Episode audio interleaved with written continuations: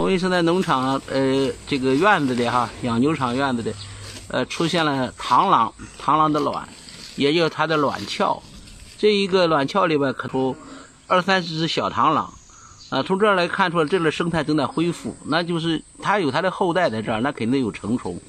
周这成虫可能周边的草丛的哈，有有雌的，有有雄。小螳螂的恢复，那就是它应该很多，呃，它是杀虫的食肉动物啊，所以是很多害虫的天敌啊。呃，我以前在红云农场下边院子见过幼小的螳螂，还有大的螳螂。呃，还有在它那个椅子上建的卵鞘，今天在这树上，啊，也建的这个呃卵鞘啊，从加上蜘蛛之类的哈，很多天敌都在恢复。这就是红云生态农场这个院子连续任何农药啊，它能够呃没有害虫的一个很重要的原因啊，这都是我们红星农场的养牛场。